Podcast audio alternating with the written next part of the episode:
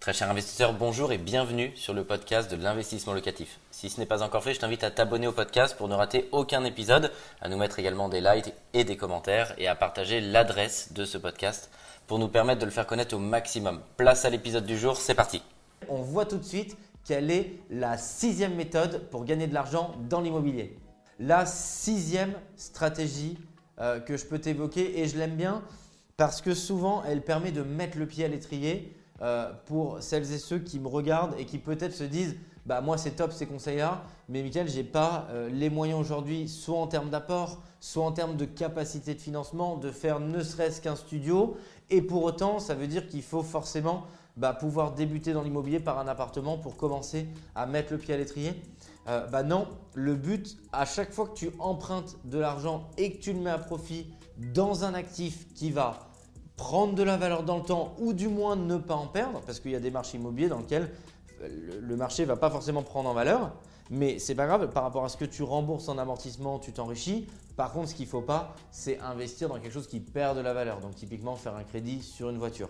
Après, peu importe le marché dans lequel tu trouves, il ne faut pas que ce soit un marché bien entendu qui perde en valeur, parce que sinon c'est un passif. Mais il faut que tu sois dans un marché au minimum flat. Tant mieux bien entendu si c'est dans un marché qui prend de la valeur. Et donc, ce que je peux te conseiller, c'est d'investir par exemple dans du stockage. Du stockage, c'est quoi? Ça peut être euh, un box, donc typiquement soit parking, soit qui est fait pour, pour stocker, qui est loué comme du stockage, soit une cave.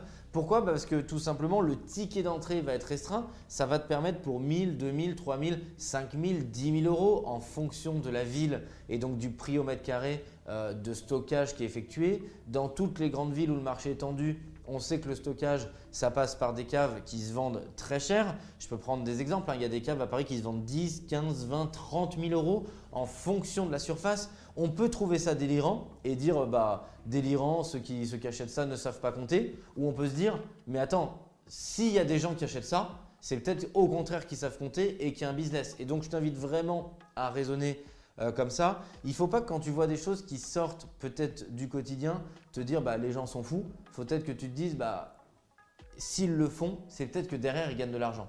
Et donc dans toutes les villes à zone tendue, les parkings, les box, donc quand ils sont boxés, ne pense pas uniquement un box c'est fait pour une voiture. Le box ça peut être loué à du stockage. Il y a de plus en plus de sociétés spécialisées là-dedans dans le stockage qui vont faire de la rentabilité. Tu peux aussi, bien entendu, bah, toi, faire de la rentabilité en le commercialisant à des gens qui veulent stocker. Et donc, ça va être intéressant parce que ça va te permettre de mettre un pied à l'étrier. Faut pas dire euh, bah, celui qui achète l'immeuble de rapport, c'était la stratégie numéro 5, bah, c'est génial, c'est pas fait pour moi parce que celui qui fait ça, c'est un riche. Il a peut-être commencé, par faire du stockage. On voit beaucoup euh, d'étudiants qui veulent, qui me contactent, qui me disent Michael, voilà, je veux commencer à investir dans l'immobilier, mais ma situation n'est pas suffisamment stable aujourd'hui puisque je suis étudiant pour pouvoir investir. Euh, bah, potentiellement, j'en vois beaucoup qui commencent par une place de parking, par une place de parking qui est divisée pour un stationnement moto, qui commence par euh, du stockage. Donc c'est vraiment le point numéro 6, c'est raisonne avec différents modèles de rentabilité. Ne pense pas uniquement à l'appartement en disant bah, c'est fait pour les riches, c'est pas fait pour moi ou je diffère mon projet. Ce qui est important, je dis toujours, c'est d'aller un petit peu plus loin que ce vers quoi on était prédéfini au départ. Et donc, bah, ne repousse pas toujours à plus tard, regarde à l'instant T qu'est-ce que tu peux mettre en place pour faire de la rentabilité et pense vraiment à cette méthode numéro 6, le stockage, le parking, qui va te permettre de commencer par un ticket abordable pour faire de la rentabilité dans l'immobilier. La méthode numéro 7, c'est la jonction. Donc tu peux te dire, j'achète un parking, j'achète un box de stockage, j'achète une cave de stockage, une surface de stockage. Mais derrière, c'est pareil, si ça fonctionne sur un, et c'est la stratégie numéro 7, bah, casse un petit peu ces barrières limitantes et ne te dis pas, bah voilà, je l'ai fait sur un, c'est super, si seulement je pouvais le faire sur plus. Regarde les lots. Regarde les lots de parking, les lots de stockage, euh, les lots de caves. Une cave qui peut être divisée en plusieurs caves pour pouvoir stocker et avoir différents baux. Donc c'est pareil, ce qui marche à l'échelle de 1 va marcher à l'échelle de plusieurs. Et c'était le cas de l'exemple de la division. J'achète un appart que je divise en plusieurs. Et là, tu fais vraiment le système bah, du grossiste comme sur le marché des fringues. Tu vas acheter moins cher parce que c'est un lot et tu vas pouvoir, alors là on ne va pas revendre comme dans les fringues, mais on va louer, te dire bah, j'achète moins cher mon prix au mètre carré parce que j'ai une plus grosse force de frappe et donc potentiellement je vais pouvoir mettre à la location derrière et faire une meilleure rentabilité. Donc dis-toi si ça marche sur un, ça marche sur plusieurs dans de l'habitation, c'est-à-dire que ce soit de la division de l'immeuble de rapport ou que ce soit vraiment pour pouvoir acquérir plusieurs lots. Garde ça en tête, ça va vraiment pouvoir te permettre de dupliquer le modèle. Maintenant, je voudrais te parler de la huitième stratégie. La huitième stratégie, c'est les locaux commerciaux ou les bureaux. Et ça, très souvent, on parle trop, je pense effectivement, que de la partie habitation, alors qu'il existe des superbes opportunités sur les locaux commerciaux et les bureaux. D'abord, je voudrais dire à tous les chefs d'entreprise qui nous regardent ou profession libérale, si c'est possible, si vous êtes finançable, de penser à acheter vos bureaux, vos murs d'entreprise. La vidéo que je tourne ici, je suis propriétaire des murs de euh, cette société qui va pouvoir ensuite prendre à bail les murs. Il faut vraiment que tu puisses avoir ça en tête parce que ça va vraiment pouvoir te permettre de développer ton patrimoine sur des locaux commerciaux, mais également pour ton activité. Donc plutôt euh, que d'être ici locataire et de pouvoir donner, bah, tu fais aussi une opération patrimoniale et aussi bah, quand tu vas faire les travaux, etc., tu vas pouvoir le faire à ton goût, tu vas vraiment pouvoir faire des travaux de qualité. Donc c'est déjà le premier aspect. Si tu n'es pas chef d'entreprise ou en profession libérale, que ça ne s'applique pas, il faut potentiellement que tu puisses bah, vraiment avoir en tête cette stratégie parce qu'il existe beaucoup d'opportunités sur les locaux commerciaux, les bureaux, qui sont en vente avec déjà une très bonne rentabilité. C'est-à-dire que tu vas pouvoir être propriétaire, c'est déjà loué et il y a déjà une excellente rentabilité sur le produit. Ce qui est très bien sur le commercial, c'est un des aspects par rapport à l'habitation, c'est qu'il y a une plus grande liberté de contractualisation.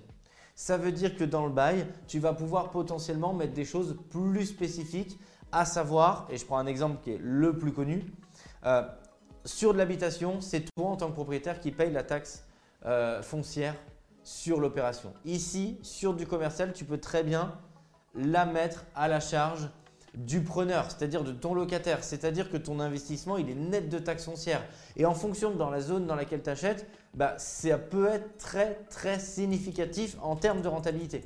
Donc vraiment, il ne faut pas que tu te focalises que sur l'habitation. Si tu maîtrises pas le commercial, oui, mais si tu maîtrises ton marché et si tu maîtrises le marché de la location des locaux commerciaux ou des bureaux dans la zone dans laquelle tu veux investir, franchement, garde-le en tête parce que ça peut te permettre de faire de très bonnes rentabilités pilotées. Alors il y a beaucoup de choses à vérifier. Il faut vérifier la solvabilité de ton locataire si tu achètes déjà loué.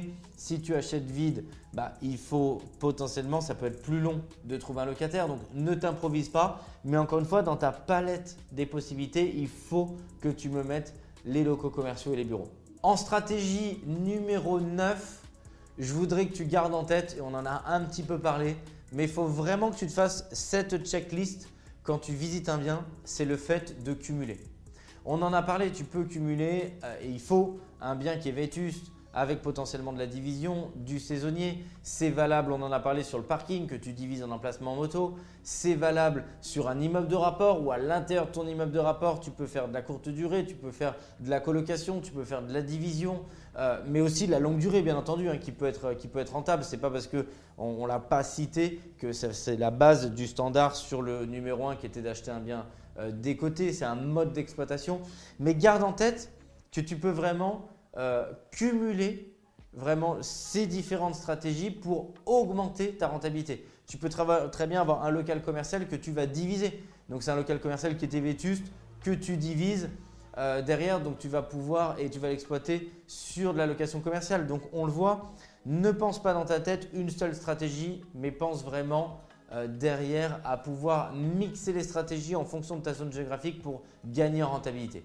Et enfin, je t'avais dit, reste à la fin de cette vidéo parce que la dernière stratégie, elle me tient à cœur et c'est la stratégie numéro 10. Je voulais finir avec ça et c'est le fait de optimiser tes coûts. Alors là, tu vas peut-être te dire, mais attends, optimiser mes coûts, ça n'a rien à voir avec un mode d'exploitation, ça n'a rien à voir avec un produit, mais je pense qu'il faut que tu l'aies toujours en tête. Euh, je commence très souvent les vidéos de cette chaîne YouTube par les entrepreneurs de l'immobilier. Vraiment toutes celles et ceux qui décident à un moment de leur vie de mettre une casquette d'investisseur, de passer à l'action, d'essayer d'avoir une vie financièrement meilleure que celle qu'ils ont actuellement ou euh, qu'ont eu leurs parents, c'est le fait d'être entrepreneur ici de son projet. Et une entreprise, elle gagne de l'argent par deux méthodes. Soit elle fait bien sûr de la croissance, c'est-à-dire elle fait toujours plus de chiffre d'affaires, soit pour le même chiffre d'affaires, elle va potentiellement moins dépenser et optimiser ses coûts pour maximiser sa marge. Pour avoir plus de marge, on peut se dire, bah, tiens, je fais que augmenter mon chiffre d'affaires et mais généralement mes charges vont avec. Ou on peut se dire aussi, bah, je fais les deux. J'augmente mon chiffre d'affaires et je réduis mon train de dépenses.